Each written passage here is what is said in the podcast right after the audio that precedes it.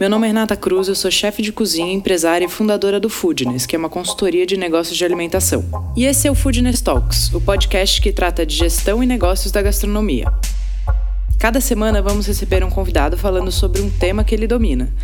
É um conteúdo feito por gente que empreende e passou ou passa pelas mesmas coisas que você, que tem ou está pensando em abrir um negócio. O Food Talks é um podcast para você que entende que gastronomia é muito mais que glamour. É sobre sangue, suor e boletos. E dessa vez recebemos Andrea Kaufmann, cozinheira e uma verdadeira apaixonada por restauração. Ela contou sua experiência com restaurantes em São Paulo, dividiu os principais erros e acertos dessas operações, além dos desafios de seu novo negócio, em Portugal Andréia hoje dedica seu tempo e expertise em pequenos eventos na casa de clientes, um formato que traz muitas oportunidades, inclusive de retorno financeiro. E eu espero que essa história te inspire. E você já conhece o Foodness Hub, o nosso canal de assinatura, onde a gente centraliza todo o nosso conteúdo. Você pode fazer assinatura mensal ou anual. Para ter mais informação, você pode entrar no www.somosfoodness.com.br/hub. Mais um Foodness Talks, dessa vez internacional. Eu acho muito chique quando a gente tem podcasts internacionais. E com a minha amiga querida, Andréa Kaufmann. Deia, bem-vinda! Muito obrigada, Rê! Que prazer estar aqui. Já te falei isso algumas vezes. Sim, volte muitas vezes, porque essa, essa terra é boa demais. É boa bom, demais, né? essa Portugal. Muito bom. Você está aí bom. desde quando, Dé? Eu cheguei em setembro de 2019. Tá. Cheguei em setembro de 2019 quicando, achando que eu ia chegar e abrir meu negócio assim. Começo de 2020 já ia estar tá aberta, já ia dar tudo certo para mim, assim, iludida, ilusão é o nome. Sim, sempre parece mais fácil do que é, né, na, na prática. Sim, sim. Mas vamos contar um pouquinho da sua história, Dé. Você teve o AK ali em Genópolis. Isso. Em 2006, eu tive a oportunidade de abrir meu primeiro restaurante, eu fazia eventos, e um amigo nosso em comum, Roberto Podival, um dia no meu, enquanto eu estava fazendo um evento, ele falou, você não tem vontade de fazer um restaurante? Eu falei, ah, sim, gostaria. Ele falou, então tá bom, arruma metade do dinheiro, eu coloco outro e a gente abre um restaurante. E assim nasceu a K Delicatessen, em 2006, que era um restaurante de comida judaica moderna. Né, ele abriu para ser mais uma delicatessen e ele acabou virando um restaurante onde eu olhava a comida judaica e interpretava ela de uma forma um pouco mais gastronômica. Melhor então, é língua que eu já comi na vida segue sendo a sua do Acá. Foi, foi, um restaurante que me deu muito prazer. Foi muito legal, porque realmente eu conseguia colocar o meu propósito lá no, no prato, eu consegui contar minha história, eu consegui me mostrar como, como cozinheira, como chefe. Mas foi um restaurante que não me deu dinheiro nenhum. Começou com 30 lugares, a gente subiu para 45 lugares, e eu cometi aquele clássico erro de ficar muito na cozinha, uh, ter uma equipe grande, então eu tinha 45 lugares para 20 funcionários, e quatro anos depois, sem ganhar dinheiro, o proprietário quis dobrar o valor do aluguel, e daí realmente aquela, aquela operação ficou inviável, e apareceu a oportunidade de um, um imóvel que minha família tinha na Vila Madalena. Uhum. Vendi o Acadelicatessen, para o Márcio, que hoje em dia é dono do Buzina, ele fez uhum. o, o Oriza lá. Oriza. E com esse dinheiro eu consegui, eu, com novos sócios, fiz o Acavila. O Acavila, eu falei, agora eu vou fazer diferente. Agora eu vou fazer um restaurante grande, agora eu vou ter mais volume, eu vou ter um cardápio em cima das compras e não as compras em cima do, do cardápio. Agora, agora eu acho que eu já entendi como funciona o jogo. Então, você, eu acho que isso é muito legal da gente falar, né? Você debruçou em cima dos erros do primeiro para montar o segundo, falou, então, mesmo para criar, mesmo sendo chefe de humanas, falar, eu vou pensar o cardápio usando engenharia de cardápio, né? Usando Isso. o que eu tenho de ingrediente, pensando preço para poder ter resultado.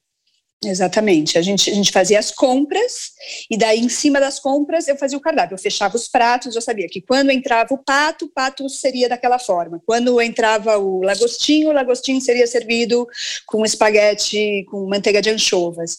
E assim, e assim eu, eu montava os pratos e quando entrava o, o ingrediente eu fazia o, o cardápio. Era, sempre rotativo. rotativo. Mudava todos os dias. Mudava todos os dias o que é uma loucura também, né? É, isso que eu ia te perguntar.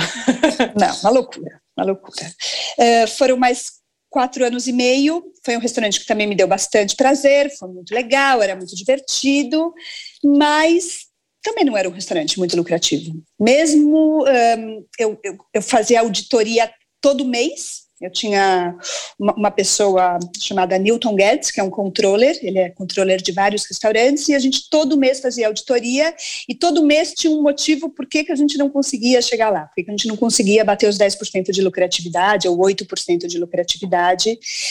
E realmente, assim, analisando, é sempre a cultura de dentro para fora, né? Eu uh, não abria mão de algumas coisas da cozinha, eu não abria mão de ter menos equipe, eu não abria mão de muitas coisas que eu, olhando hoje em dia, é, foi imaturidade. Eu poderia ter uh, tido um, uma gestão muito melhor do que eu tive. Mas Você acha que foi, foi preciosismo misturado com aquela coisa que todo mundo tem e que todo chefe especialmente tem e que em algum ponto é saudável, mas a gente precisa controlar que é o ego, né? Eu acho, eu acho. Eu queria fazer o melhor prato, servir da melhor forma, uh, ter um ótimo atendimento, uh, porque na verdade, sim, uh, eu sou uma apaixonada por, por restaurantes, sou uma né? Uhum. Food no, no, no, melhor sentido da palavra. Eu amo comer, eu amo sair, e eu acho que estar num restaurante é a experiência. Né? O, o restaurante ele faz momentos especiais virarem, virar, momentos eternos. Então eu queria que a experiência funcionasse. Para a experiência funcionar, eu não abria a mão de algumas coisas e eu tinha meu custo fixo lá no teto. Então a gente Sim. faturava muito bem e a gente gastava bastante. Então a, a, paixão deixou, deixou a gestão um pouco cega. Sim, sim. Mas era um restaurante que eu. Um, era um ponto da família, eu tinha um aluguel sub, meio, praticamente subsidiado, eu poderia ter uh, ficado muitos anos lá. Uhum. Mas eu tive uma questão de vida pessoal mesmo. Depois de 10 uhum. anos de dia a dia de restaurante, eu precisava ter, um, ter uma vida pessoal mais sadia. Né? Uhum. Eu, assim, quando eu estava no restaurante, eu sentia a culpa de não estar em casa. Quando eu estava em casa, eu sentia a culpa de não estar no restaurante. Eu, no meio desse processo, resolvi ter um, um terceiro filho. E Isadora Vida é, Louca. Isadora Vida Louca, que chegou mostrando quem é que manda. e quando ela fez um ano, eu decidi colocar o AK à venda. E vendi tá. para o Daniel, do Hirá, tudo certo.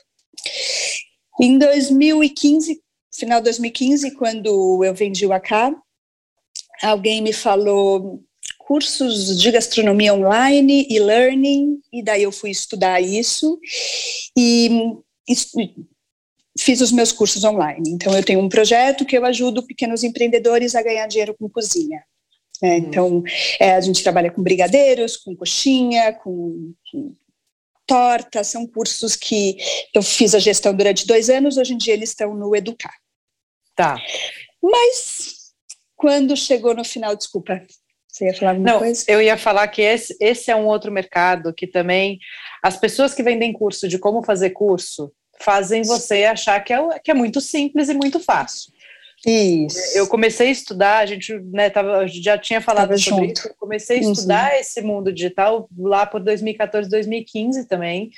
Uhum. E eu já saquei no primeiro momento falar, tá, isso aí é difícil pra cacete, não é como eles como, como o povo fala que você escala, ganha dinheiro dormindo. Fala, gente, ninguém ainda descobriu essa fórmula. Não.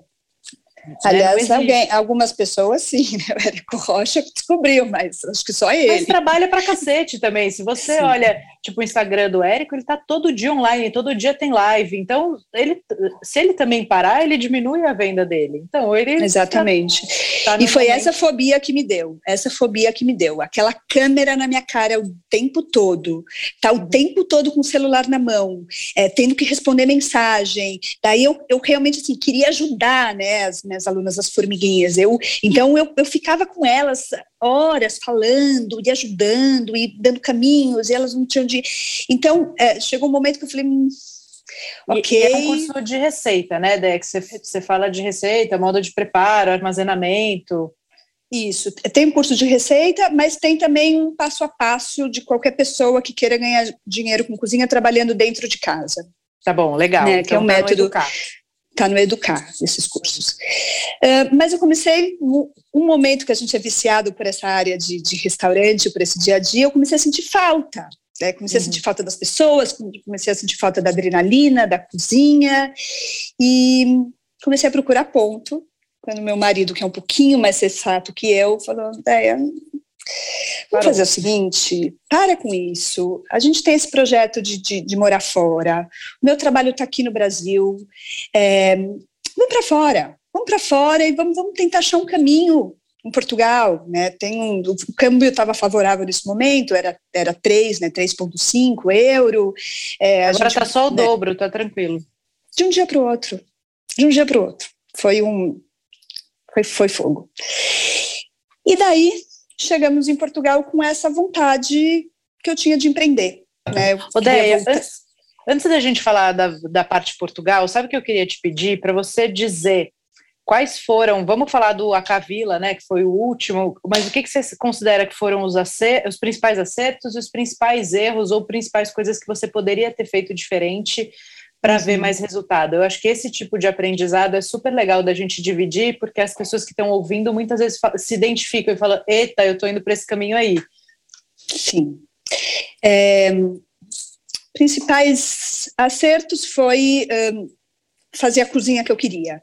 Né? Quando você é, tem o, o ônus de assumir o risco de ter um negócio, você tem que ter o bônus de fazer o que você quer, de colocar o teu projeto autoral. Então, ter colocado meu propósito, ter colocado meu, meu projeto autoral, eu cozinho, cozinhava o que eu queria, então chegava um tutano maravilhoso, eu colocava vieira crua e botarga ralada em cima, e era o prato do, do dia, eu realmente, assim, fiz, fiz o que eu quis. Então, eu, é, para minha experiência como cozinheira foi muito interessante, foi muito rico. Uhum. Principal erro. Mas calma aí, é... tem um outro, acho que tem um outro ponto de acerto muito bom que é custo de ocupação baixo. Sim. Se você tinha um baita ponto, né, na, na, Vila Madalena, com um custo de ocupação muito baixo, era uma casa grande, né? Então acho que isso era para qualquer negócio ter um custo de ocupação baixo é um baita acerto. Eu tenho um cliente Sim. que a gente montou uma rotisserie agora, né? Ele está acabou de inaugurar e ele está na casa que é da família também. Então não tem custo de ocupação. Isso é uma Sim. baita vantagem para o negócio. Sim, mas tem um custo, porque você tá, a família está deixando claro. de receber, porque você está lá, né? É, você, então alguém está pagando é, por isso. Ou você repassa uma parte, enfim, mas. Eu repassava, eu repassava, repassava pagava, mas pagava mais barato. mais baixo do que se você fosse alugar. Muito mais muito mais. Isso realmente foi, um, foi uma sorte, acho que eu diria, diria mais sorte do que acerto. Tá. E um, outra sorte foi realmente ter uma sócia que eu confiava, né? Então, mas pelo fato de eu confiar demais, eu cometi um erro que foi um erro assim que depois eu me arrependi. Alguns anos depois, eu falei, eu tinha tudo e eu deixei. Eu não Sim. sentei a cadeira, não sentei a bunda na cadeira e analisei os números direitinho. Né? Eu Junto não fiz ela, o né? que você fala. É, entendeu? Não, entendi eu também, eu profundamente. É. eu também faz, não fiz né? muito, muitos anos. Gente, esse é um parênteses importante. A Dé tinha uma sócia, a Ju, que ela confiava super, então ela deixava a Ju fazer todo o financeiro. Significa que a Ju errou ou que a Ju fez alguma coisa errada? Não. eu tinha minha mãe E aí eu confiava muito também, negligenciei essa parte. Vamos, vamos combinar que a partir do momento que você é dono do negócio, não interessa que você é a parte operacional. Sentar com o seu sócio financeiro uma vez por semana, entender os números e fazer tomadas de decisão a partir do que os Isso. números estão te dizendo é fundamental para você conseguir continuar de porta aberta. Exatamente, exatamente. Então, assim, se é, teve um pequeno momento que eu me arrependi, é, durou pouco, uhum. mas eu falei, por que, que eu não sentei a bunda na cadeira e, e, e, analisei profundamente e fiz o que eu tinha que fazer, que era cortar funcionários, cortar custos, cortar cardápio, não Porque fiz. quando a gente então, não faz isso, a gente entra num eu acho que e eu acho que. O seu sócio financeiro fala, Deia, tem que diminuir funcionário, tem que diminuir custo de equipe. E aí você fala, não, eu não consigo operar com menos equipe. Se isso. vocês sentam juntos para analisar número, você vai ter uma ferramenta que é a planilha te dizendo, você não tem opção. E aí não Sim. fica o que um acha e o que o outro acha, né? O que o negócio precisa. Sim. Eu falo que a gente perde dinheiro com, por excesso de romantismo. Sim. Então, vamos, vamos romantizar menos, isso é negócio, isso é trabalho. Se não dá, assim, foram 10 anos de sucesso, mas uma hora não vale a pena. Vale a pena uhum. estar em casa. Se é para ganhar salário de chefe, então vamos, vamos fazer outra coisa. Sim. E, e assim foi. E assim foi. Foi lindo, mas, é, mas teve, teve, teve, teve esse pequeno probleminha. Sim. E em 2019, quando eu cheguei aqui, em Portugal, eu achei que as coisas, que o problema era o Brasil. Eu falava, ah, é muito difícil empreender no Brasil. Assim, eu colocava toda a culpa no Brasil. E não, na verdade é muito difícil é, é, muito difícil você juntar as forças, né? Por isso que é tão importante cuidar do teu negócio, porque você colocar um negócio de pé, depois que a gente está com o negócio funcionando, a gente não, a gente esquece do quão difícil é juntar as forças para tudo acontecer. Uhum. Um, e daí, 2019, aquele oba-oba, daí foi esse momento que eu senti um remorso, poxa, eu estava lá com meu restaurante montado, por que que, por que que eu deixei isso acontecer? E logo, tá, pandemia. E quando teve a pandemia, eu tive a possibilidade de realmente mergulhar.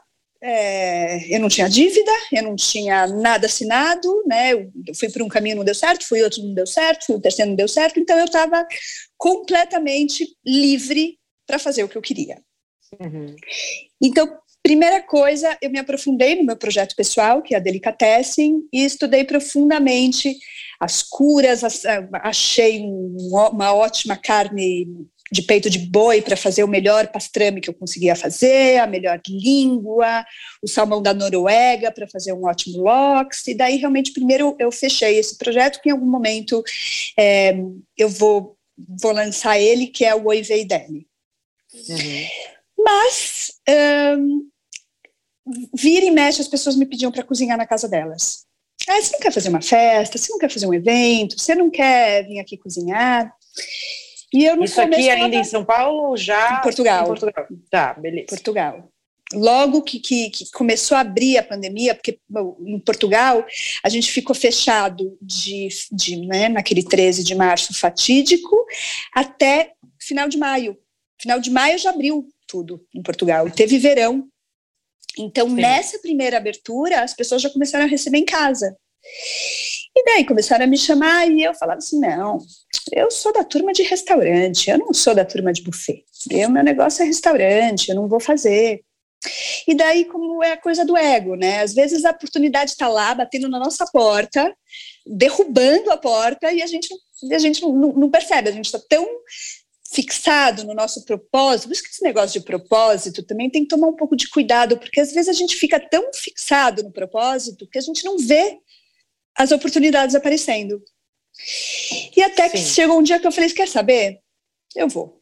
Vamos, vamos lá. Peguei a minha faquinha, afiei bem a faca, levei o meu pano, fiz um cardápio e fiz o primeiro evento.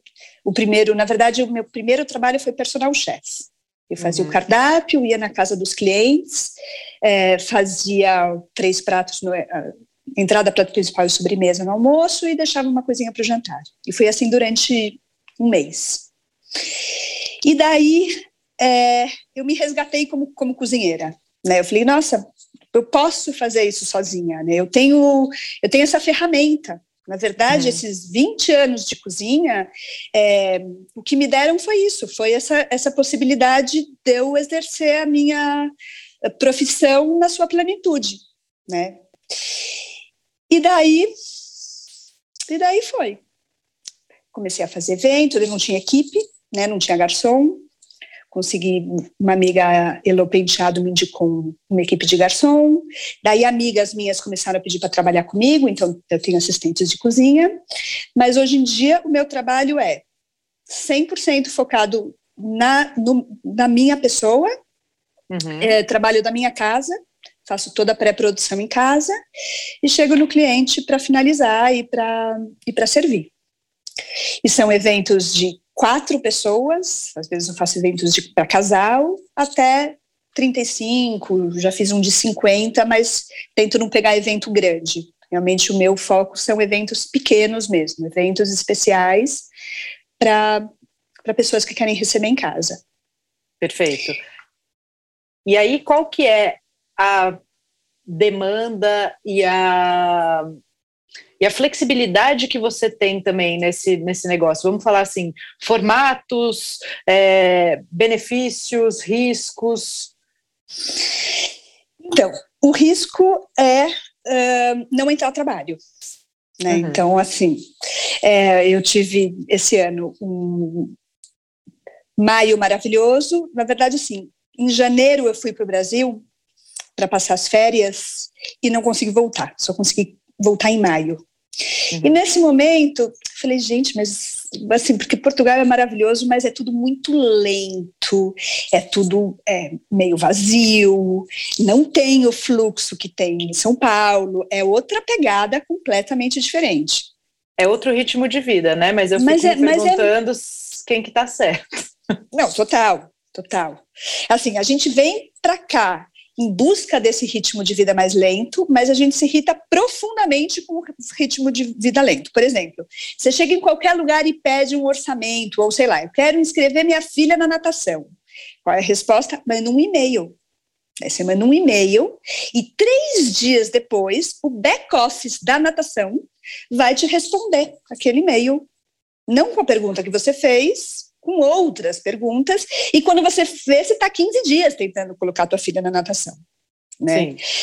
Então, quando eu quando eu estava no Brasil, eu falei, eu acho que eu vou voltar para cá, eu vou abrir minha, minha delicatessen aqui, eu vou, esse aqui é minha minha área, aqui é plug and play, eu chego e, e abro um lugar, né, consigo um investidor e mas quando eu voltei para Portugal para pegar as coisas, para fazer a minha volta para o Brasil, o universo não quis. O universo começou a que entrasse um evento atrás do outro. Então, é, eu me organizei, eu, ótimo, perfeito, tá tudo certo, organizei as minhas contas, é isso, vai entrar tanto por mês. Chegou junho, não, junho ainda foi ótimo, chegou julho, não teve. Era férias aqui. Julho, agosto, não teve nenhum evento. Então, eu acho que o grande risco, quando você tem um negócio muito pequeno como é o meu, é que não entre nada. Né? Às vezes você tem um monte de evento e às vezes todo mundo vai viajar. O meu público, que pode viajar para onde quer, em julho e agosto estava viajando para onde queria, não estava nas suas casas em Lisboa, em Cascais.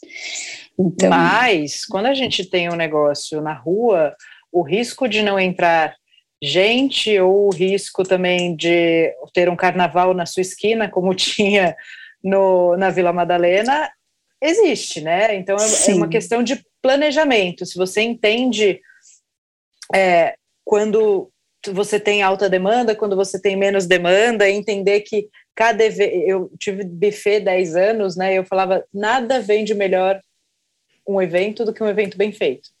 Uhum né? Porque você pode fazer a propaganda que você quiser, falar que evento é relacionamento, então você vai precisar 100%. investir em relacionamento, estar presente, trocar ideia com as pessoas, conhecer, o cara que te contratou vai te indicar para o amigo que foi. Então, é, é também uma construção, né? Acho que é Isso. existe uma vantagem muito legal de você ter essa flexibilidade e entender que talvez nesses períodos onde também você não tem demanda, você tem férias. Sim, que foi o que aconteceu. Uhum. Ela só não era caramba. planejada, aí quando não é planejada, não era planejada, é frustrante, né? É, é. Mas daí eu fiz isso, viajei para caramba, estava na Europa, com as passagens aqui, hoje, hoje eu não estou em Portugal, hoje eu estou em Milão. 18 Sim, euros estou aqui, vim, vim para o aniversário da minha amiga, entendeu? Perfeito. Então, realmente, assim, é, o, a, parte, a parte do risco do negócio você pode, pode mudar um pouco, mas tem que ter um planejamento. Como eu estava chegando, estou chegando nesse mercado, eu fui um pouco surpreendida. Eu falei, tá tudo pronto aqui, Júlio, ó, pessoal, pode, pode entrar, porque agora eu peguei o jeito. Não entrou. Então, esse é um risco. Por outro lado, não tenho nenhum funcionário fixo, não pago aluguel, não, como você falou, eu, eu tive restaurante na Vila Madalena. Meu, uhum. meu mês de fevereiro tinha carnaval, daí depois teve Copa, daí depois teve sei lá o quê, daí tinha feira da Vila Madalena, que não para de ter feira na Vila Madalena, era uma loucura, e eu estava tava, estocada, estava cheia de comida na geladeira. Então, Sim. Assim, não tem evento, não tem comida, não tem, não tem funcionário, não tem nada. Então, realmente é um negócio que depende de mim. Em compensação, se eu tenho uma dor de barriga, eu tenho que trabalhar com dor de barriga. Se eu não estou me sentindo bem, eu trabalho não me sentindo bem. Eu não, não tenho não tenho possibilidade, né? Eu tenho Sim, é, um traba é um trabalho que depende da sua presença física exclusiva, né? 100%. 100%. E eu tenho, assim, clientes muito, muito excêntricos. Então, uhum. Eles fazem o que querem, eles mudam quantas vezes querem, eles um, me pedem eventos de um dia para o outro, do dia para o mesmo dia. Então é gincana mesmo. Outro uhum. dia me ligaram a uma da tarde. Você pode fazer um evento hoje? E posso, hoje. Pode mesmo? Posso. Moro perto do corte inglês, fui no corte inglês, fiz as compras. Às oito da noite eu estava lá cozinhando. Então é uma vida interessante. É interessante. Sim. Não tem, não tem tédio. você, você entende que isso é uma construção, assim, né, de trabalhar como personal chefe é uma escolha pontual? Ou você entende que isso é uma construção por um bom tempo? Não sei te responder. Não sei te responder. Assim, estou um, achando bem interessante mas continuo com o meu propósito, com a minha vontade de trabalhar mais com a comida judaica, de levar a comida judaica para o mundo, que as pessoas entendam o que é comida judaica.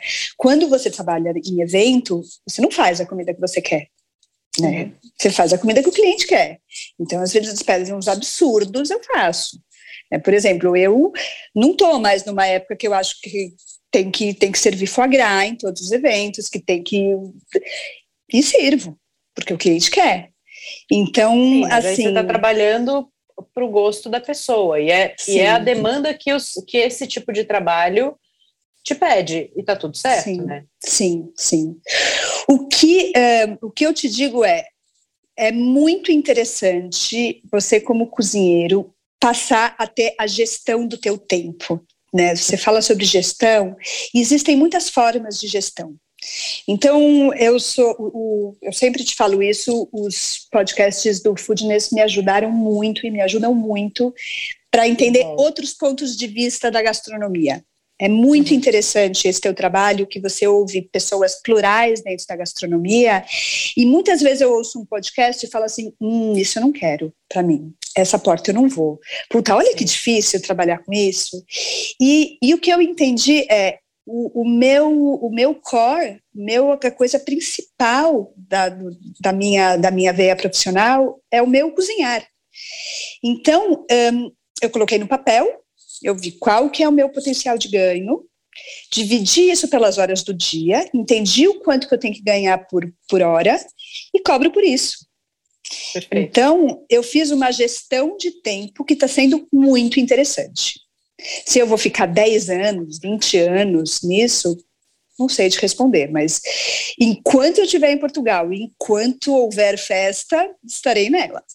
Sim, mas você, quando a gente estava conversando no começo, você falou um negócio, ah, não sei se eu falo, se eu não falo, eu acho que é muito legal da gente dividir a coisa da, da rentabilidade, né? Porque quando a gente Sim. trabalha com restaurante, a gente fala, putz, tá, se está de 10 a 20 ali, você tem um, um range interessante, é, óbvio, já pagando para labore, etc. Quando você tem esse tipo de negócio, que você tem os riscos todos, né? E, e, e outra coisa que eu falei também, a partir do momento que você vai empreender, existe risco não Sim. quer risco, não faça nada, nem pequeno, nem grande. Eu tenho um irmão que trabalha na Nestlé e ele fala: Eu acho vocês uns puta louco. Para mim, eu tenho que saber que vai pingar o dinheiro na minha conta e o que o meu décimo terceiro vai cair. É, é pessoal, é personalidade. E é muito bom Sim. que ele, ele saiba disso. Uhum. É, é meu irmão também. Meu irmão trabalha em banco há anos e fala: Você é louca. Impressionante. Para quem gosta. Não sei como de... você dorme. É, quem precisa de segurança para estar tá, tá bem, para estar tá feliz, é, é, é, isso, tem que se conhecer. Tão importante quanto você saber o que você quer, você saber o que você não quer, né? Sim. Mas Sim. voltando ali para a coisa das margens, você, quando você não tem custo fixo, você não tem equipe, você não tem uma série de custos que um negócio, né, um ponto te traz, você uhum. também tem resultados muito melhores, né? Sim, sim. É, eu estava falando para você, eu tenho feito 60% de lucratividade. Então, entre o evento, primeiro eu, eu blindo o meu cachê, né, essa conta que eu te contei, então eu blindo aquele cachê, faço a conta de trás para frente, coloco os ingredientes, a equipe e a locação de material. Locação de uhum. material muitas vezes ainda cobra, cobra a parte, porque tem cliente que, que, quer coisa muito, muito especial, então eu cobro a parte. E daí isso, isso é 30% do custo. 60% é o que sobra para mim. Então, realmente é muito, muito lucrativo. Nunca uhum. tive, na minha vida, eu estou há 20 anos na gastronomia, nunca tive um negócio lucrativo como esse. Então, é muito, é muito satisfatório. Pela primeira Sim. vez, depois de 20 anos construindo e né, sendo uma food nerd at heart e, e, e uhum. cozinhando e tentando melhorar e melhorar, e veio a recompensa. Ok, o teu trabalho tem um valor agregado e, Sim. e esse valor agregado, essa e, margem. E eu acho legal que você já tira o seu cachê, né? Então você tem 60% mesmo de resultado. Não, com o cachê, com o cachê. Cachê está dentro dos 60%. Ah, está dentro dos 60%. Então não é que você tira. Então tá. Mas aí esses 60% o custo é 30. representam o seu cachê mais, mais uma, parte, uma, uma gordura de lucro. E isso é muito legal, Dé, você está falando, porque assim talvez se você não tivesse tido essas duas experiências no AK, você não fizesse nem essa conta. Né? Porque tem muita gente que faz esse esquema, fala, ah, mas eu ganho bem, tá? Bem quanto? Ah, não, Qual? eu anoto tudo, tudo, tudo, tudo, porque é, eu percebi que, na verdade, a gente perde dinheiro no, no pequeno, uhum. né? A gente perde dinheiro no na cenourinha, no, na florzinha. Uhum. No, então, assim, é, faço um trabalho de pesquisa, faço um, um trabalho de pesquisa em produtor, faço um, um, trabalho de pesquisa aonde tem o melhor ingrediente por um custo que não seja tão caro, compro no corte inglês quando é necessário, é, mas realmente assim, eu acho que a minha experiência como dona de restaurante fez um, eu ser uma cozinheira hoje em dia que faz contas né? Mesmo sendo uma pessoa de humanas, mesmo não gostando, eu entendi que eu só vou uh, crescer e só vou, só vou conseguir prosperar no momento que eu der atenção para essa parte chata que, que não é a parte chata, que no final é muito legal. Né?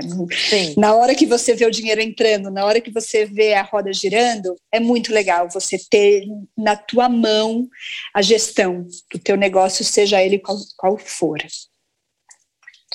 e, e te ajuda a tomar decisões, né? Porque aí quando você olha, fala, putz, esse evento tô cansada, mas ele vai me dar um resultado importante que vai fazer diferença nas férias, até as férias obrigatórias que eu vou ter, porque eu não tenho demanda de evento.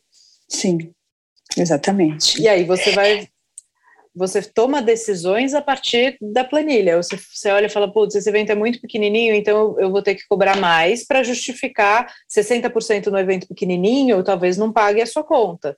E aí esse Sim. evento pequenininho tem que deixar mais. Então você também consegue ir E brincando com isso, entendendo como cobrar pelo seu tempo, né, pelo seu trabalho. Sim, sim. É, eu acho que talvez algumas pessoas que te ouçam falam, poxa, mas olha como é difícil, entendeu? Eu só quero cozinhar, é muito difícil. E, na verdade, existem muitos caminhos. Sim. Existem muitos caminhos, né? E esse, esse é um caminho interessante. No Brasil, as pessoas têm empregada, então a demanda é, é um pouco menor, mas hoje em dia não é mas é mais assim, né? Cada vez menos, né? E eu acho que essa história aqui, até falei para você no começo, eu acho legal trazer esse tema, porque eu acho que teve muita gente que ou fechou o seu negócio na pandemia, ou perdeu o empre um emprego bacana que tinha na pandemia, é, e pode se reinventar em cima desse, desse, desse tipo de, de evento, né? O tipo de negócio até. E você pode produzir em casa, você pode até ter um espacinho, uma cozinha que você produz com custo baixo, né? E, e, e as coisas vão sendo construídas. Eu vejo muito espaço para isso. Eu, no, no final do Amit, quando eu já sabia que eu ia fechar, etc., apareciam muitos convites desse. Porque isso foi. Eu fiz alguns para clientes que eu não conseguia dizer não. Tipo, a Ana Isabel, dona do, do Shop Together, eu fazia todos os eventos na casa dela. E aí, quando a gente, tipo, eu já tinha fechado o buffet e ela falava, Rê, vem, por favor, não sei o quê. Eu não conseguia falar, não, fiz mais alguns, depois arrumei uma, uma galera para apresentar para ela, porque realmente não cabia mais na minha vida e eu não queria mais é, fazer isso, porque, como tudo, dá trabalho, mas eu tinha, já, aí eu já tinha o food, né, já tinha a loja num outro num outro gol, era, era diferente, né? Então aí chegou uma hora que eu precisei falar não.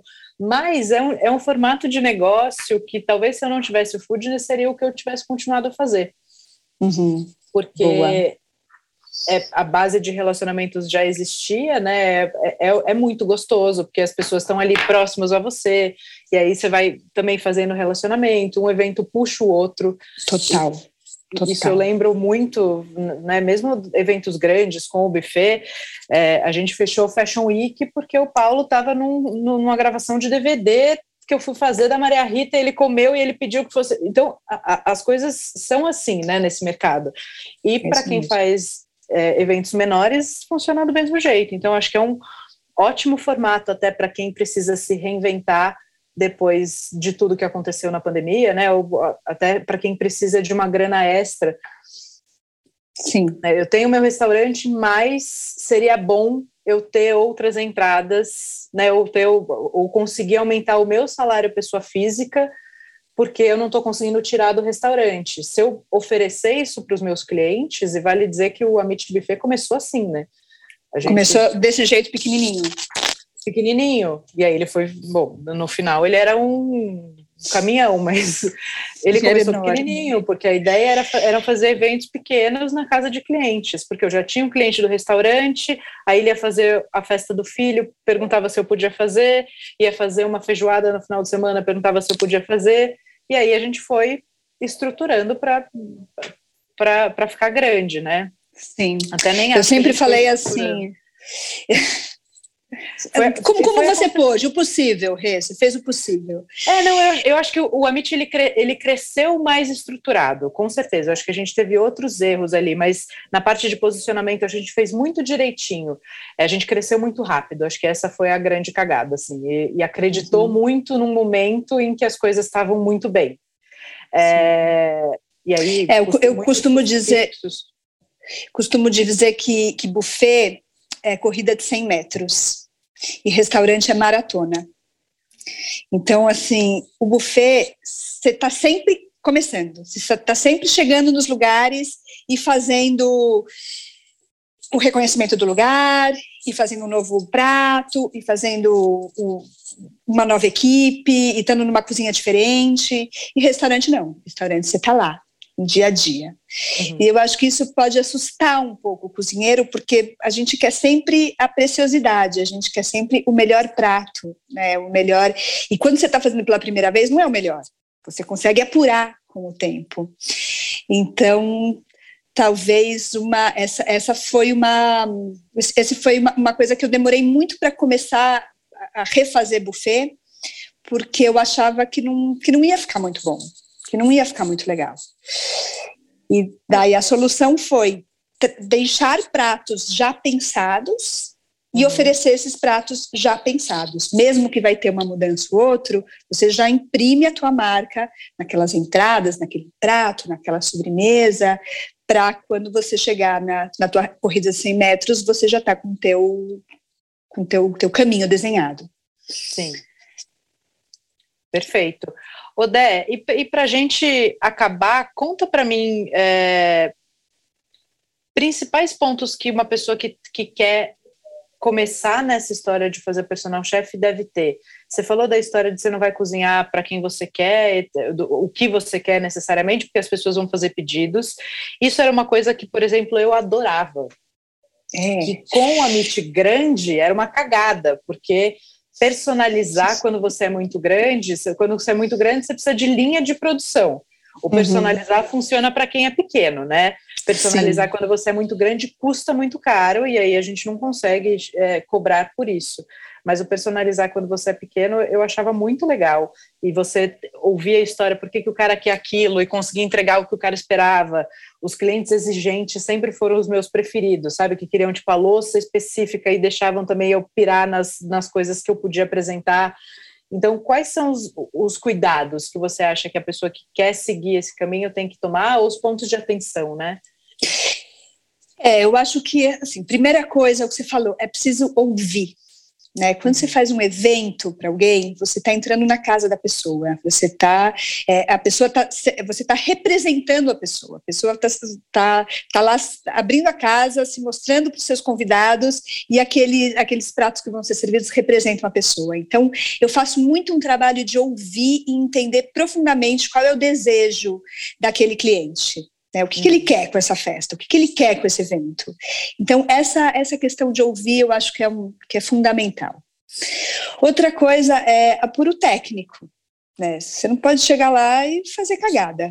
Você tem que saber muito bem o que você faz. Então, treina, fecha pratos antes, é, adequa é, pratos para evento, porque pratos que às vezes você faz no teu dia a dia do restaurante ou dia a dia na tua casa não são pratos que funcionam para eventos. Uhum. Então, toda essa, essa adequação, é, as respostas dessa adequação vão vir dos testes e do teu, do teu apuro. Então, assim, uma dica que eu dou é invista nesse, nessa, nesse teu apuro técnico. Invista em você mesmo, já que vai ser uma gestão do teu tempo, já que você vai vender você, é, você como profissional, seja um bom profissional. Isso é uma coisa que eu, eu me puxo muito, assim. Outra coisa, planejamento. Eu penso, assim, eu anoto, eu penso muito como é que vai ser, o que, que eu vou fazer quando eu vou chegar no evento, como, como vai ser o meu, né, meu plano de ataque. Planejamento é, é fundamental, porque restaurante você está lá naquele, naquela tua maratona, naquele teu dia a dia, então você já sabe qual é o teu plano de ataque. Restaurante não, restaurante o cliente pediu outra coisa e você está lá fazendo é, então, eu acho que são essas três coisas principais: ouvir muito bem o cliente, ter um apuro técnico e se planejar. Tem uma coisa que a gente aprendeu também ao longo de, da, da nossa vida ali de eventos, que é visita técnica, né? Você conhecer o espaço onde você vai cozinhar. Porque senão você, você o forno não está 100%, você planejou fazer um um Wellington, e aí não assa nunca, não dora aquela caceta. Desesperador. Ou o fogão não tem a pressão que você imaginava. Então, é, desesperador. Essa, essa é a minha principal cliente, a cliente que eu mais trabalho, o forno dela desliga no meio do evento. Doze vezes. E, e, depois que desliga, não liga mais. Não tem jeito. Então é com maçarico, é, em cima do fogão. Daí aqui a maioria dos fogões são aquelas, aquele, aquele desastre daquela placa de, de indução. indução. Ai, como eu odeio aquele negócio que desliga, que apita e desliga. Então, realmente, visita técnica é muito bom, mas muitas vezes eu não tenho tempo de fazer. Muitas vezes eu não tenho tempo de fazer. Eu moro em Lisboa, a maioria dos meus eventos são em Cascais, e você chega lá para tudo ou nada. Daí eu ligo, falo com a funcionária da casa, algumas vezes eu consigo estar tá lá, mas realmente a coisa da visita técnica é uma, é uma boa dica. Vou até começar a fazer um pouco Não, visita técnica é legal, eu acho que muito legal entender a responsabilidade de estar dentro da casa de alguém.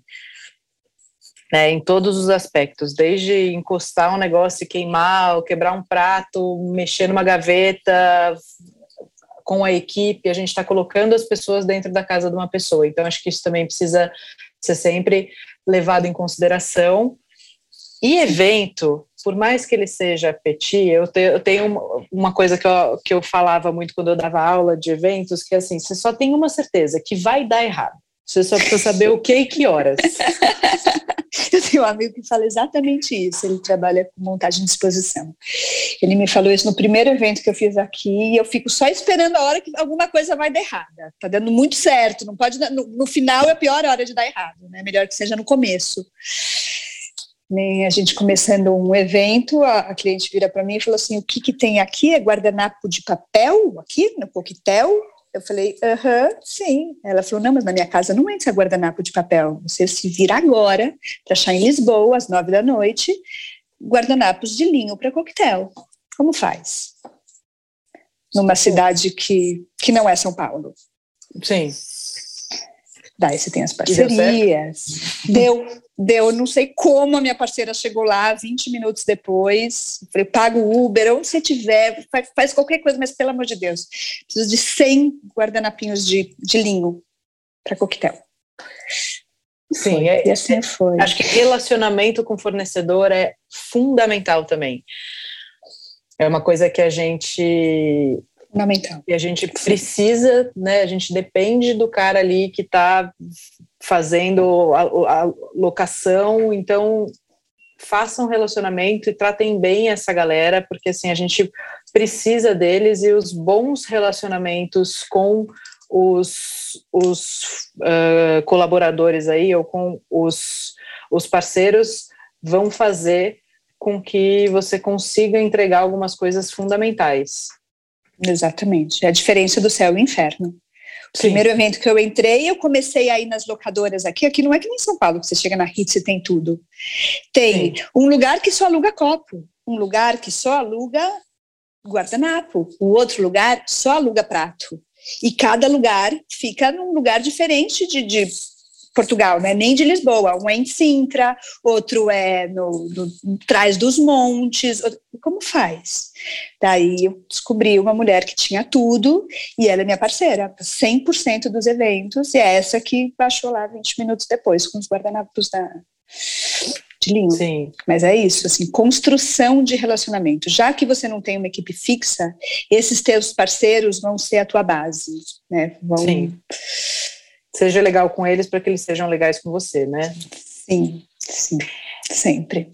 E acho que disso que a gente falou, né, vai dar errado. Então, desenvolva. Se você não é uma pessoa que tem essa habilidade de lidar com é, surpresas, você tem que ter uma, uma, capacidade de agilidade de ação, raciocínio e solução de problemas muito grande, né?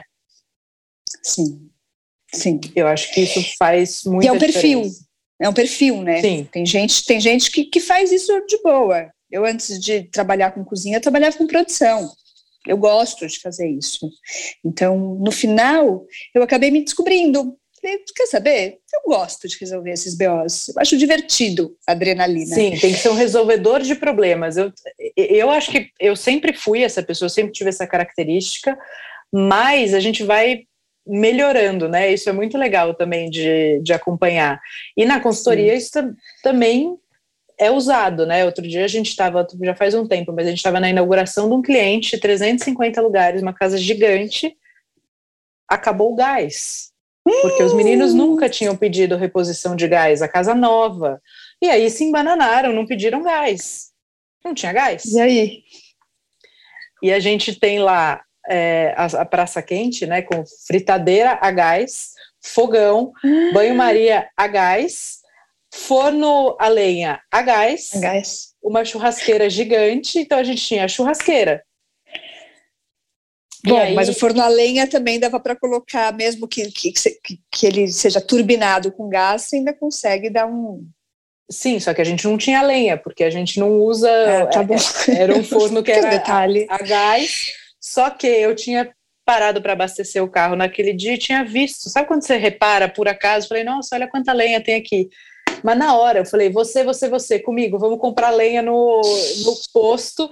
Falei para a equipe, mas assim, segundos, falei para a equipe de garçons, falei, ó, a gente só sai agora, pizza, isso, isso, isso, isso, frita, fritura não sai e massa não sai, o resto a gente consegue fazer. Falei, bota essas panelas em cima da grelha e vai. Aí a gente ligou o forno a lenha, mas assim, a, a capacidade de raciocínio foi muito rápida. Uhum. E aí catei o dono do restaurante e falei: quantos amigos você tem que ter restaurante na cidade? Ele falou: ah, uns três, quatro. Eu falei: tá, liga para eles, a gente precisa do gás tal. Ele ficou me olhando, ele falou: o que, que aconteceu? Eu falei: depois eu te explico, mas liga para eles e vê quem tem gás para a gente buscar. Hum. E aí a gente ficou uma hora sem gás, mais ou menos, e depois resolveu-se. Mas é isso, não dá para falar para ai, fecha, tira 300 pessoas da casa. Não tem como. Um restaurante não pequeno, você tem um pouco mais de flexibilidade. Uma casa desse tamanho. Mas passa vergonha, né? Tem passa só que vergonha. resolver. Não, mas foi rápida, Rê. Foi bem rápida. Não, bom, mas anos de evento, né? Imagina, a gente fez eventos que o caminhão. Do, teve um evento, assim, as roubadas que eu fiz na vida amigo, casamento do, do amigo, fala, putz, mas a gente tem um restaurante também, então a gente vai fazer a comida, a gente quer que você opere, você faz isso, isso, isso de comida, o resto a gente vai fazer e vai mandar pronto. Eu pedi os horários que eu precisava e eles, enfim, se embananaram. Eles chegaram com a comida no espaço de eventos, sei lá, uma hora antes da festa começar. Hum a gente normalmente fazia, chegava com a equipe toda cinco, seis horas antes do evento Nossa, começar. Gente. E aí, é. é isso, é minimizar o risco, né? Você se planejou antes, você minimiza o teu risco, e os caras não, os caras te, te deixaram exposta, porque qualquer problema que dá, você está totalmente exposta. Sim, você tem que controlar a sua onda, a onda do cliente, a onda da sua equipe, né? Você ali fica administrando todo mundo que está em volta. Então, assim, fazer o evento é muito legal, fazer evento pequenininho, você tem, event você tem problemas, acho que proporcionais, mas pode uhum. acontecer isso. Você está ali com 20 pessoas te olhando e os eventos pequenos você está mais exposto do que os eventos maiores até, né? Porque as pessoas estão olhando para sua cara diretamente. Sim, sim, as cozinhas é. aqui estão são todas abertas. Então não Exato. tem um então você tem que resolver. E aí, se alguma coisa deu errado, como você vai resolver aquela coisa deixando o cliente sorrindo. minimamente satisfeito, né? Dá errado sorrindo. Se fode. Assim. sorrindo. todo mundo. Não, mas eu acho que a gente vai desenvolvendo também algumas coisas, né? A experiência vai ajudando, mas para quem quiser entrar nesse, nesse modelo de negócio, que pode ser muito legal, mas acho que tem boas dicas aí, precisa ter alma e estômago para isso, porque não Sim. é tão simples quanto parece. Vai dar errado. Sim. Lembrem de mim nas orelhas de vocês. Vai dar errado. Vai dar errado. Só, só vamos ver a hora que vai dar errado. Né? Sim, o que que horas? E eu sempre saía, e isso é uma coisa muito legal também. Quando você sabe que vai dar errado, você tá o corpo, se você fisicamente está preparado para uma solução de problema. Quando a bucha era cedo, eu falava, ai, graças a Deus, agora vai que vai. Isso. Quando não tinha nada, assim, não aconteceu nada, tá tudo perfeito, eu falava, meu irmão, agora vem. e assim, raramente não vinha alguma coisa, se tudo é deu muito certo, né? Aí no final, na hora de tirar a gordura da fritadeira, alguém se machucava, sabe? Não, ou dá tudo muito certo, os vizinhos ligam para reclamar. Pronto, você se ferrou, você não volta mais naquele evento. Aconteceu isso. Cliente com mais trabalho, deu tudo, foi perfeito, mas perfeito. Os vizinhos falaram que não pode mais ter festa lá.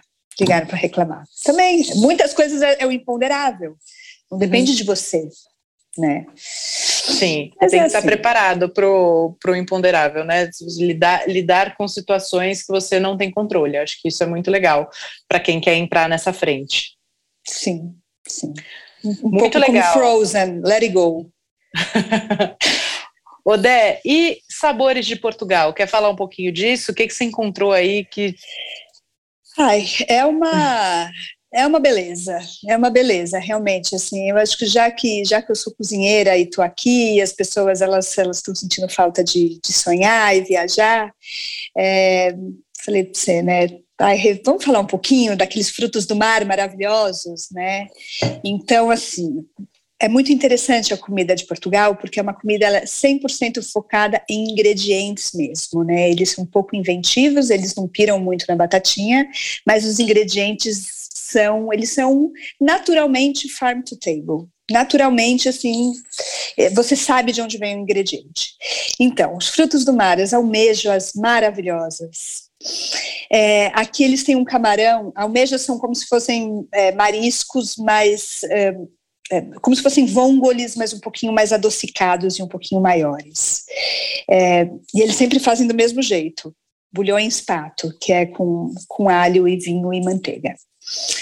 É, tem os camarões maravilhosos, então tem os carabineiros. Você comeu aqui os carabineiros, né, Rê? Uhum.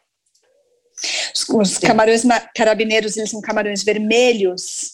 E é do tamanho muito, de um cachorro. É, eles são muito doces, e mas o sabor está na cabeça. Então, dentro é como se tivesse uma bisque natural com, com um creme muito saboroso que você come esse, esse, esses caldos da cabeça dele e é maravilhoso, é uma coisa bem típica aqui de Portugal, do sul de Portugal. É, tem os camarões tigres, que não são portugueses, mas chegam aqui, que são camarões também, né, do tamanho de um cachorrinho, são enormes os camarões tigres, adocicados, e, e as sardinhas, né, é muito, muito, muito legal, porque aqui em determinada época do ano, que é a época de junho, que é a época do, das festas dos santos, que é o nosso correspondência, correspondente com a festa de São João, é, a sardinha está com a quantidade de gordura perfeita.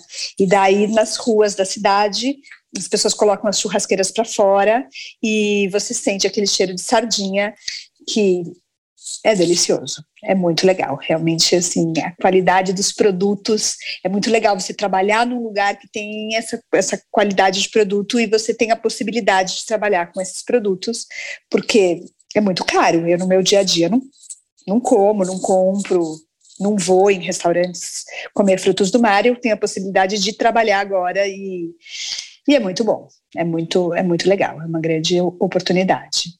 Muito legal, e isso é uma coisa que também você é, teve que adaptar o seu cozinhar, né, conhecer um pouco mais da, da cultura, da expectativa, do que, que eles esperam em termos de sabor, para você conseguir acertar o seu produto para o cliente, para o que o cliente espera? Não, ao contrário. Eu acho que na hora que eu entendi o que tem aqui, eu falei, ah, eu posso ir para as cabeças, eu posso fazer completamente diferente, porque eles são tá. muito tradicionais. Então, assim, você nunca vai comer um, um polvo alagareiro com outra batata que não seja uma batata ao murro. Você nunca vai... Eles são muito, muito, muito tradicional, é muito engessado. Então, eu como chefe, na hora que eu entendi que eles só faziam aquilo, então eu falei, eu vou fazer completamente diferente, eu vou fazer outra coisa. Então, eu uso, eu, eu precisei conhecer os produtos, eu demorei, um, né, um, um, tive essa curva de aprendizado para entender os produtos, mas na hora que eu entendi, eu pude fazer da minha forma. Eu acho uhum. que esse, esse, é um diferencial, isso foi muito legal, porque daí eu coloco um molho, eu misturo doce com salgado, eu carrego no, né, nos sabores mesmo, nas texturas, nas, nas temperaturas, então, é muito legal, eu acho que é o que diferencia. E isso foi bem aceito? Muito, principalmente porque o meu público ele é essencialmente internacional. Né? Tá. Eu não trabalho muito com portugueses, ainda. Talvez seja por isso que eu não trabalho tanto com uhum. português, uhum. porque eles são muito tradicionais, eles contratam entre eles, eles é, é, é tudo mais entre eles, né? Mas eu estou chegando. Cheguei em 19, teve uma pandemia no meio, então uhum. eu, eu, eu, me sinto muito, muito nova ainda, me sinto muito chegando. E, e essa, essa possibilidade, esse, essa, esse caminho de eventos vai me possibilitar ficar mais aqui. E o que eu mais quero é ficar por aqui para viver essa experiência profundamente. E na hora que eu conseguir entrar realmente nas casas portuguesas, daí eu vou falar legal daí, daí cumpri a minha missão, está acontecendo de um jeito de um jeito mais completo. Rodé, uma coisa que você falou que eu acho que a gente pode voltar é você, sempre achou que ah, empreender no Brasil é uma loucura, não sei o quê, e que aí, quando você foi para Portugal, você entendeu que empreender tem as coisas burocráticas em qualquer lugar do mundo, cada um com as suas peculiaridades, e que se a gente quer empreender, a gente precisa entender quais são as dificuldades e assumi-las como parte do negócio, é isso? É isso. E aqui é assim, eu estou muito no dia a dia de um negócio, porque eu faço consultoria para uma amiga que, que, que, fez um negócio aqui. Uhum. Então, a, a, minha consultoria é de cozinha, é, sempre da cozinha para dentro, não faço, não faço a parte de gestão, mas eu acompanho a parte da gestão com ela para entender, porque talvez um dia eu te, esteja sentada nessa cadeira. E assim, toda essa questão burocrática e essa, essa questão trabalhista que a gente tem no Brasil, que a gente é, se ressente tanto, veio daqui, veio de Portugal, é a nossa herança deles. Uhum. Então, aqui, por exemplo, você não pode mandar ninguém embora. Você tem que extinguir o cargo. Olha, tá. olha que louco. Então, assim, aqui é ultra paternalista. Ultra paternalista. Assim, no, no momento que você. Tanto que na, na época da pandemia, os funcionários todos tinham. Bom, no Brasil igual, né? é, tinham subsídio e os gerente, que eles chamam de gerente proprietário, porque a grande maioria dos lugares os proprietários trabalham, são os gerentes, eles não tinham direito a nada. E foi, foi, foi um pedido muito. Toda hora eu via esse pleito do, do, da indústria da restauração, dos restaurantes, pedindo que, que fossem reconhecidos como trabalhadores. Eles falavam, é muito melhor você ser funcionário do que você ser empregador. Uhum. Então, é, a gente, o Brasil tem essa herança de Portugal e aqui é muito burocrático. Outra coisa, no Brasil, quando você é pequeno, você consegue pagar é, o simples, né? Primeiro mês, que é bem pouquinho que você paga de imposto, e depois simples, que é 10%. Aqui, eu estou fazendo, eu trabalho numa escola de, de cozinha, que eu, que eu faço consultoria lá, qualquer nota que eu dou, independente do valor, eu pago 30% sem choro e sem vela. Então, se morar num país onde minha filha pode estudar numa escola pública, onde eu não preciso ter plano de saúde, onde eu ando de, de ônibus, onde tem segurança, é maravilhoso, mas você paga por isso. Então, cuidado também de, de, de, de achar que, não, eu vou para Portugal porque lá vai dar tudo certo, que no Brasil é uma merda, lá dá tudo. Não é. Não, não, não é assim os brasileiros aqui eles sofrem muito porque realmente é uma mudança total de paradigma que não não existe essa possibilidade de você não, não pagar imposto e não tem imposto diferente para quem ganha muito para quem ganha pouco é 30% e acabou né ah. Não, e, e, acho que é legal a gente entender quais são as características, independente de onde a gente esteja, né? Porque eu falo muito, a gente, essa frase que você falou que você falava, é, acho que todo empresário brasileiro já disse isso, e realmente o Brasil não é para amadores, porque as regras são hum. difíceis de entender. Porém, falar, ah, empreender no Brasil, não sei o quê, a gente não começou empreendendo na Polônia e viemos parar aqui. As regras já eram confusas, já eram difíceis, talvez a gente não tenha dado a atenção necessária para entender qual era a complexidade de administrar um negócio nesse país antes de fazer, antes de dar esse passo. Né? Porque acho que a gente tem essa mania como ser humano de sempre terceirizar a responsabilidade, sabe? Ah, porque no Brasil. Não... Bom, mas é aqui que você mora, né? Você está no Brasil, você está abrindo uma empresa no Brasil, você e essas regras estavam aí. Sim. Não estou falando que é fácil, não estou falando que é, desmerecendo o empenho, o esforço e até muitas vezes o, o fracasso por conta das, das regras que a gente tem. Porém, elas já existiam. Sim. Né? Sim. Acho que isso é importante. E na verdade existe no mundo todo. Existe no mundo todo. O que, o que define é você entender as regras e você respeitar as regras, não querer ficar indo contra as regras. Uhum. Né? Eu o tempo todo queria ir contra as regras, eu achava um absurdo, eu não me conformava. Eu ficava assim revoltada. Falei, não, entendeu? Ou você entra nesse jogo e, a, e aprende a brincar o jogo, ou você não vai descer para o play. Essa, entendeu? No, no resumo da ópera é isso. Então, o, o que eu vejo, assim, os brasileiros que já estão empreendendo, amigos meus, é, essa curva de, de aprendizado demora. Outro dia, um chefe que eu admiro muito aí no Brasil me ligou e falou: então, estou pensando em abrir em Portugal, o que, que você acha? É uma solução? Falei, cara, não sei se é uma solução. Aí você conhece tudo, aí você já, já, já mapeou as regras. Aí você está com sócio investidor, você vai vir para cá. Tem um... Não é, as coisas não são tão simples quanto, quanto parecem.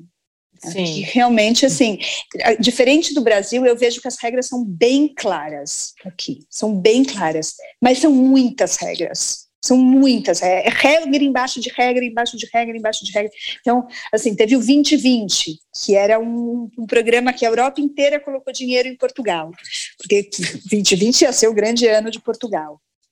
O que, que aconteceu? Uma amiga que tem, que tem negócio tentou pegar dinheiro pelo 2020. Imagina, tá, tá assim, e é papel que ela entrega, e é não sei o quê, e é auditoria não é, não é simples, as coisas são vendidas de uma forma que você tem que entender direitinho o jogo para participar do jogo. Uhum. É, acho que é um pouco isso. Muito que bem. Dé, muito legal, muito obrigada pelo seu tempo, pela disponibilidade, pela abertura aí de dividir, inclusive, porcentagens. Acho que isso ajuda sempre quem está ouvindo, faz muita diferença para a pessoa poder ter um, ter um balizador e entender quais são os caminhos que ela pode é, mirar e construir é, outras oportunidades dentro de novos formatos de, de trabalho. Que bom, que bom. Ah, se, se, eu, se eu conseguir ajudar um pouco alguma das pessoas, alguém, assim como muitas pessoas que tiveram aí me ajudaram, é, eu já fico feliz. Eu me senti muito, muito amparada pelos, pelos teus podcasts e muito, muito acompanhada pelas histórias dos meus colegas. Obrigada, Rê, está sendo muito legal esse teu Foodness Talks e espero ter estado à altura de tudo isso. Sim, amor. A gente, acho que a gente sempre que a gente divide, a gente está aberto para dividir, a gente tanto aprende quanto consegue auxiliar quem está aí nesse mesmo momento ou buscando novas oportunidades. Então, muito Sim. obrigada. Espero que a gente esteja junto em breve e dessa vez a gente consiga obrigada. se ver. Com certeza. Vou adorar.